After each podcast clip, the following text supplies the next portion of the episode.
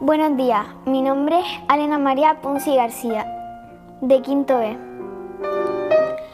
Hoy voy a hablar de María Teresa de Calcuta y de por qué le dieron el Premio Nobel de la Paz en 1979.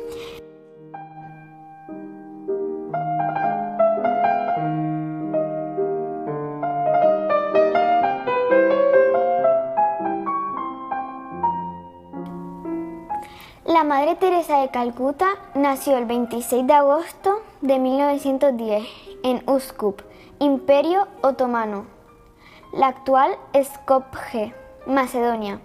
Murió el 5 de septiembre de 1997 en Calcuta, India. Teresa de Calcuta fue la líder y fundadora de las Misioneras de la Caridad y Premio Nobel de la Paz en 1979.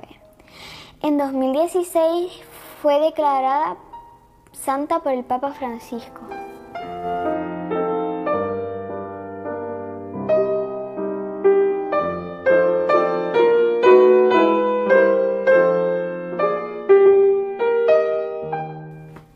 Primeros años.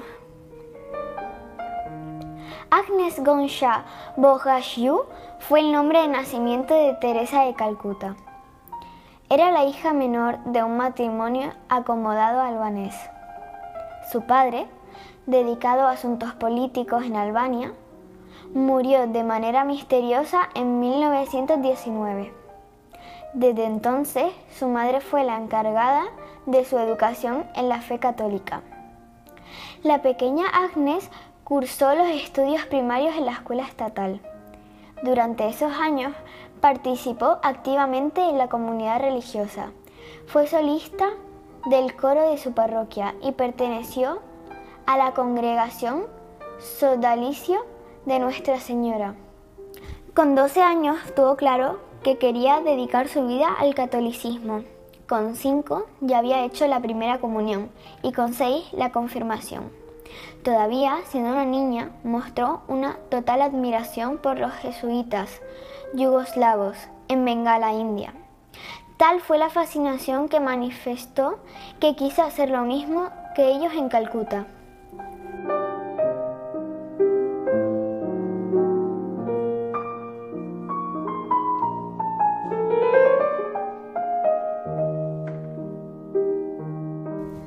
Inicios en Calcuta. La primera parada que hizo la Madre Teresa antes de emprender su viaje a la India fue la Abadía de Loreto, perteneciente al Instituto de la Bienaventurada Virgen María de Irlanda, con solo 18 años. En esta institución religiosa, Teresa de Calcuta aprendió inglés. Poco después, para cumplir su deseo de ser misionera en la India, zarpó hacia Bengala en 1928. El 6 de enero de 1929 llegó a Calcuta, donde permaneció el resto de su vida. En la ciudad bengalí hizo sus votos de pobreza, castidad y obediencia. Se convirtió en monja el 24 de mayo de 1931. Fue durante esa etapa donde abandonó su nombre de nacimiento por el de Teresa. Poco después fue trasladada al St. Mary's High School de Calcuta, donde impartió clases de geografía y de historia, donde permaneció alrededor de 20 años. En 1946, la hambruna que se vivía en buena parte del país se vio agravada por el conflicto entre los indios musulmanes y los hindúes. Por ello, Teresa de Calcuta solicitó al Papa Pío XII abandonar su orden para dedicarse en cuerpo y alma a los más necesitados. Esto fue lo que más tarde escribió como la llamada dentro de la llamada.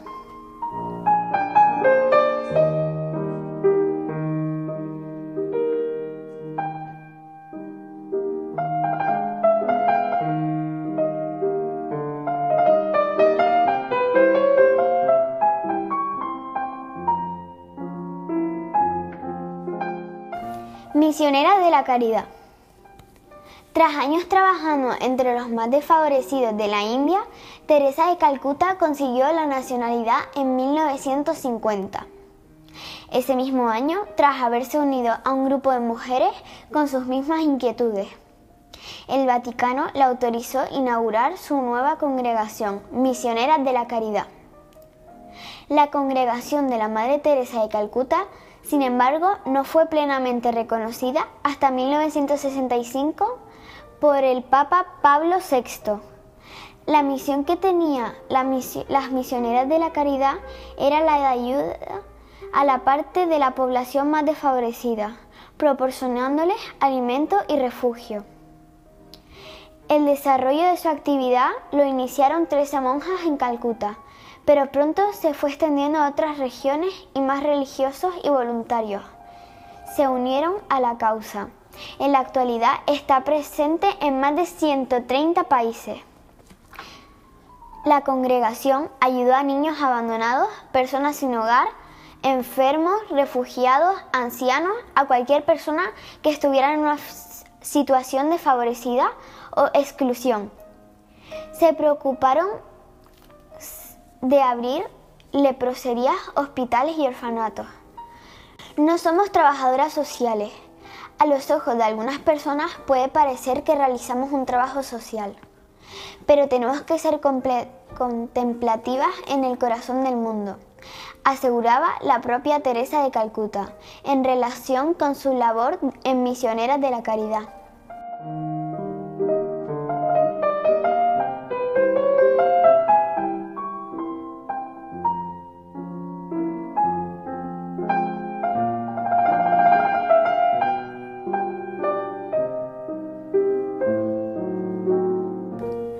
Últimos años y muerte. Los últimos años de la Madre Teresa de Calcuta estuvieron marcados por viajes a zonas en conflicto para promover la paz. Solo en la década de los 80 viajó a Armenia, Etiopía, Líbano, Albania, Ucrania. La salud de la religiosa comenzó a flaquear en esa década. En 1983 sufrió un ataque al corazón en una de sus visitas al Papa Juan Pablo II, en Roma. En 1989 le implantaron un marcapasos. Con su salud visiblemente mermada por continuos problemas, Teresa de Calcuta renunció a su puesto como jefa de las misioneras de la caridad en marzo de 1997. Tras toda una vida dedicada por y para los demás, aunque no exentan de críticas, la Madre Teresa de Calcuta falleció el 5 de septiembre de 1997 en Calcuta a los 87 años.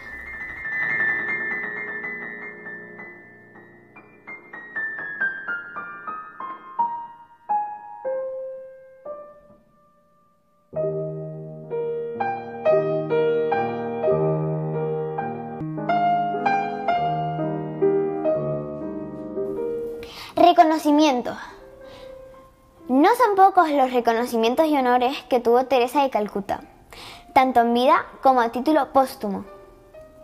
El más conocido que se le entregó en vida fue el Premio Nobel de la Paz en 1979. En la ceremonia de entrega, Teresa de Calcuta dio un discurso antiabortista. Para muchos, este gesto hizo que se ganara críticas de parte de la sociedad.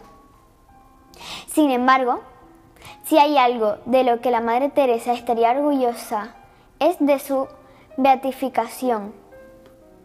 En 2003, el Papa Juan Pablo II dio el primer paso para convertir en santa a la religiosa. Si bien ese camino finalizó en 2016 cuando el Papa Francisco canonizó a la Madre Teresa en un acto multitudinario en la Plaza de San Pedro del Vaticano. Hombres y mujeres de todo el mundo fueron testigos de cómo la monja albanesa se convirtió en Santa Teresa de Calcuta.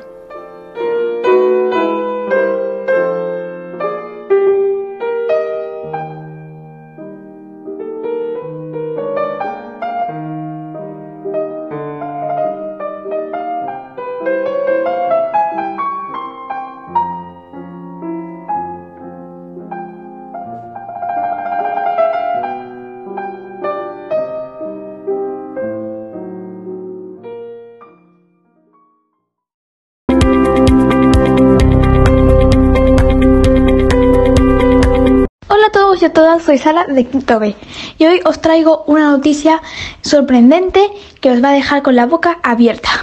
Se resume en que una chica llamada Alba estaba caminando tranquilamente por el bosque cuando de repente se encontró a un ser mitológico de otro planeta. ¿Te interesa? Pues no te vayas, quédate aquí con nosotros. En 20 segundos regresamos, pero de mientras vete a buscar tus palomitas y refresco. Perro, gato, padre, madre. Cuantos más mejor. Venga, acompáñanos en esta nueva experiencia. Dolor de barriga, con paracetamol te sentirás como nuevo. Lea las instrucciones de este medicamento y consulte al farmacéutico. Ya estamos de vuelta con esta impactante noticia. Ahora, Paola va a entrevistar a nuestra protagonista de hoy, Alba. Hola, buenas, soy Paola de Quinto B. Hoy como invitada tenemos a Alba y a este ser llamado Elfi. Alba, explícanos, ¿cómo lo encontraste? Hola, soy Alba, buenos días. El pasado jueves estaba paseando por el bosque recogiendo setas y de repente entre los arbustos escuché unos ruidos. Me acerqué y apareció un ser de color azul turquesa con orejas alargadas y una gran barriga. Madre mía, Alba, ¿cómo te quedaste al verlo? Pues mira, Paola, la verdad que me quedé bastante, bastante, pero bastante sorprendida.